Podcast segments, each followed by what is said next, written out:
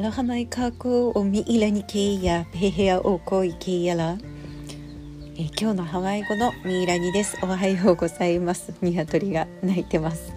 えー、今日はハワイはですね7月6日火曜日の朝を迎えてますが、えー、日本の皆さんは七夕ですよね。一日、えー、先の日本の時差の皆さんは、えー、七夕の朝をお迎えのことではないかなと思いますけれどもお天気どうなんでしょうね。あのちょうどね梅雨にかかる時でなかなかこの、えー、7日の七夕に綺麗にね、え、夜空が晴れて、えー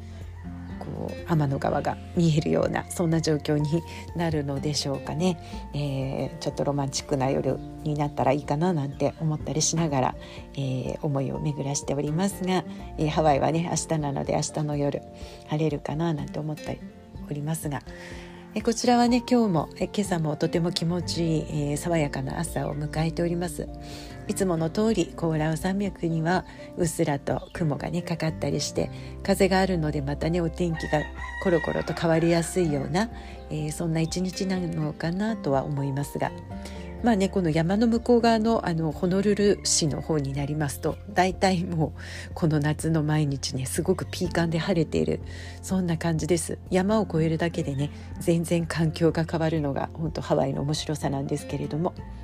でそれでもねこの雨の多いこのカハルーの辺りもまあ朝ねこあの気持ちいいお日様の光が当たって、えー、適度な湿度もあってそして適度な風も吹いていて本当にね気持ちいい、えー、夏の朝だなという感じです。では早速今日のワードからいきたいと思います。今日のワード。748ワード目の言葉になります。748番目の今日の言葉はえ今日は少しね短めの簡単な言葉です。組む。組む。はいもうね、えー、フラをやられている方とかねハワイに詳しい方は聞いたことのある言葉ではないかと思いますがまあ簡単に直訳しますとね、えー、よく使われるのは先生というね、えー、クムフラというとフラの先生なんていう言葉でティーチャーというね言葉で使われることが多いんですけれども実はクムという言葉の大元はですね、えー、底とかねベース土台あるいは基礎あるいは幹ですね。木の幹みたい。なあとは胴体。根っこ。始まり。根源。原点。えー、何かねちょっと重みのある言葉ではないでしょうか、えー、物事のこの源になるようなものをね実は組むというんですね。なので、えー、そんなことをね今日のハワイ語の方の、えー、メールマガジンにはね書いてありますので、えー、よろしかったらそちらも合わせてね、えどうぞ読んでいただけたら嬉しいと思います。ではポッドキャストの方のお話え昨日少しね例の、え手法についてお話しさせていただいたのでえ少しねえ例について数日お話ししていこうかななんて思います。まあ、必ず私は物事ね何かに取り掛かる時その歴史というのをちょっと、えー、リサーチしたり振り返ったりすることが多いんですけれどもなので、えー、例についてもね、えー、どんなところから出てきたのかななんていうお話をちょっと今日できたらねいいかなと思っています。まあ、えー、古代の、えー、ハワイの時代、えー、もちろん言語も高等言語でね、え口から口へと伝われ伝えていくような言語を持ったハワイ民族でしたけれどもねそれとともに、まあ、フラあるいはチャントというような、ね、ものが、え育っていったかなという、うん、感じでもありますがまあ、あのその歴史のね一部分が見えてきたのが1779年頃ですね、えー、キャプテン・クックがハワイを発見したということから、まあ、西洋の方たちがハワイというのを外側から見てね、えー、そしてあの航海航海士さんたちが、まあ、ジャーナルというものをね、えー、航海日記をつけてたりしますので、えー、そういうジャーナルに、え書かれていた、え説明されたことであったりそこに書かれたねスケッチだったりですねそういうものが、まあ、一番古くの、まあ、文献として残っているようなものになるんですけれどもただその時も西洋人の目ですね。西洋人のフィルターによってそれが言葉に書かれたりスケッチに書かれたりまあどんなにねあの素晴らしいこうあの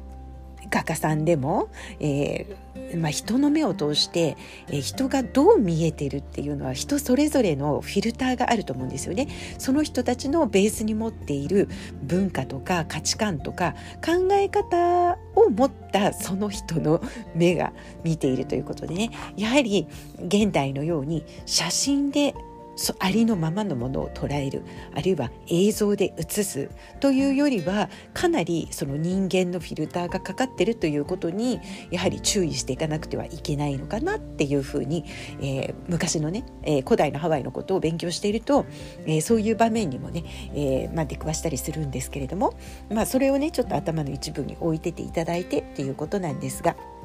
まあ、あのじゃあ霊というのはね、えー、その時代の中でどういうあたりから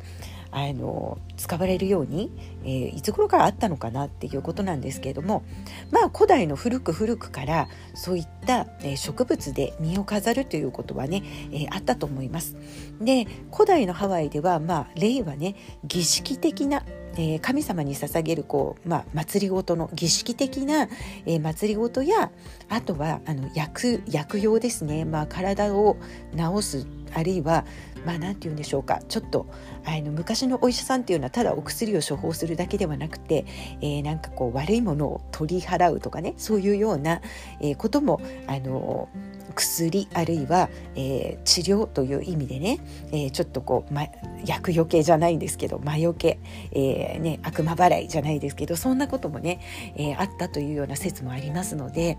そういった形での、えーま、儀式的な使われ方がね、えー、していたんではないのかなと、えー、思います。まあね、えー、霊というのはその自然界にあるもの、ね、使って人々が土地とか海からとかね与えられた全てのものに対する感謝そして敬意。えー、それをね込めて含めて、えー、神を称賛するために、えー、編まれてねきたのではないのかなと思います。昔ね使われていた霊の素材をどんなものかなといってこう考えていきますとまずね一番多かったのは植物のシダ類ですね、えー、シダの葉っぱ。そしてまあその当時咲いていたであろう花も使われていたと思いますあるいは木々の葉っぱね、あるいは植物の種あるいは植物の実そんなものもねだから、えー、葉っぱだけとかお花だけではなくて種だったりあるいはねその種を、えー、包んでいたカプセルみたいなものすらね、えー、使われていたのかもしれません。ねえ、そして、えー、あとは海からのものですと貝殻ね。あとは鳥の羽動物の歯とかね。あとは木のウッドの部分ですね。木の部分も使われたと思いますしあとは小さな石ですとかあとは骨ですね、まあ、人骨なんかもね時々出てきたりするんですけれども、えー、あとは髪の毛。ね、あのこの髪の毛は、まあ、あのビショップ博物館とかに行きますとね、えー、レイニホ・パラオアといってねこれは貴族の象徴を表す霊なんですけれども真ん中にですねまああの、えークジラの歯ですかねクジラの歯で、えー、作られた、えー、ベロのようなね形をしたあの白いちょっとアイボリーのような色の、えー、ペンダント。その周りに黒いもので編まれたものがあるんですけどもそれが、えー、人のね髪の毛を集められて細かな三つ編み本当に2ミリとか3ミリぐらいですかね。あのそのぐらいの1本ずつが細い細い三つ編みをさらに何十本も束ねて太い、えー、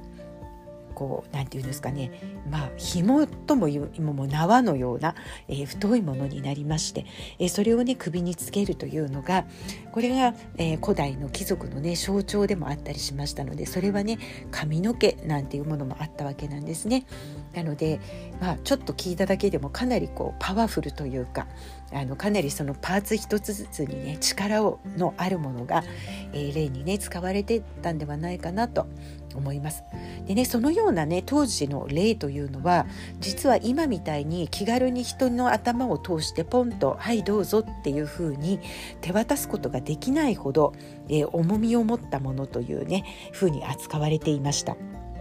はい、なのでティーリーフでプオロというねちょっと何て言ったらいいのかな巾着のようにギュッとまとめたようなあのラッピングの仕方があるんですけれどもね霊は必ずそのプオロというものの中に、えー、包まれてそして、えー、献上されたというふうに言われています。でそれはねどういうことかと言いますと古代のハワイアンでは、まあ、肩より上の特に頭の部分ですねここはとても神聖な場所というふうに見なされていたんですね。なのでその頭の上を何かを横切るとかねかけるみたいな行為は、えー、とても失礼なことタブー、えー、だということでね、えー、むやみに人の頭の上にこう物を掲げないみたいな、えそういう、考え方がありました。なので今のようにね必ず霊はかけてあげてくださいねみたいなあのそういう瞬間というのは後になって出てきたもので古代のハワイでは霊は手渡しされる、ものだったんですよね。でまあそこからね時がて、えー、長いね時が経て経過してねでまああのハワイにもさまざまな文化が入ってきました。宣教師、えー、たちもいっぱい入ってきましたし、えー、スパイスをね運んでいたような貿易商人たちね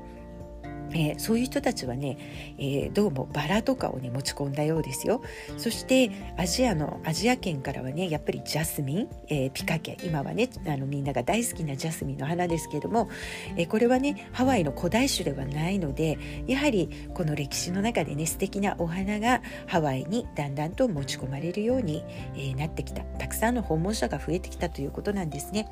さらにさらに時が流れて1900年代になってくるとハワイではボートデイズという時代になるんですね。ボートデイズ。要するに大きな豪華客船でアメリカ本土からたくさんの観光客がハワイを楽園の地としてね、え訪れるようになってきます。でこの辺りからこの今の私たちのね習慣えたあの昨日言った食い例ですね。糸でお花を通して首飾りにしてそれを、えー、到着した人たちに歓迎の意味を込めてあげるというようなねそういう習慣がたくさん目につくようになってきます。えまあ、当時船がね発着していたアロハタワーオアフ島の、えー、ダウンタウンにある、えー、アロハタワーが、まあ、そのメッカだったというふうにね言われていますけれどもえ当時はねそこの辺りにはたくさんの霊を作るベンダーたちがね集まっていたんですね。あの古い、えー、写真とか歴史の資料を見ていくと当時のね、えー、ボートデイズがよくわかるようなとても素敵なね霊メーカーたち霊ベンダーたちが、えー、港でね、え観光客を待っているなんていう様子、え絵や写真で残っていたりするんですけれどもね。えー、そういうね、えー、習慣が盛んになったのはこの頃かなというふうに、えー、思われています、えー、一説によるとねこれらの観光客の方たちハワイを去る時も、えー、港でお別れのね、え、ためにもらったこの霊を、え、船船がね、えー、そこを岸から離れていきますよね。港から離れていってでダイヤモンドヘッドの前を通過するあたりでねえ皆さんいただいた霊を海に投げ返したということがなんか語り継がれているんですね。そういうお話を一説に聞きました。なんかちょうどダウンタウンの辺りから、えー、ダイヤモンドヘッドのにの前を通り越すあたり、えーね、まだまだあのハワイの島が見えるあたりですからね皆さん懐かしく、えー、こう島を見ながらですねどうしてそこで投げたかというとあのまたね、えー、この地に要するに、えー、投げた霊というのは波に打ち上げられて岸にたどり着いていきますよね。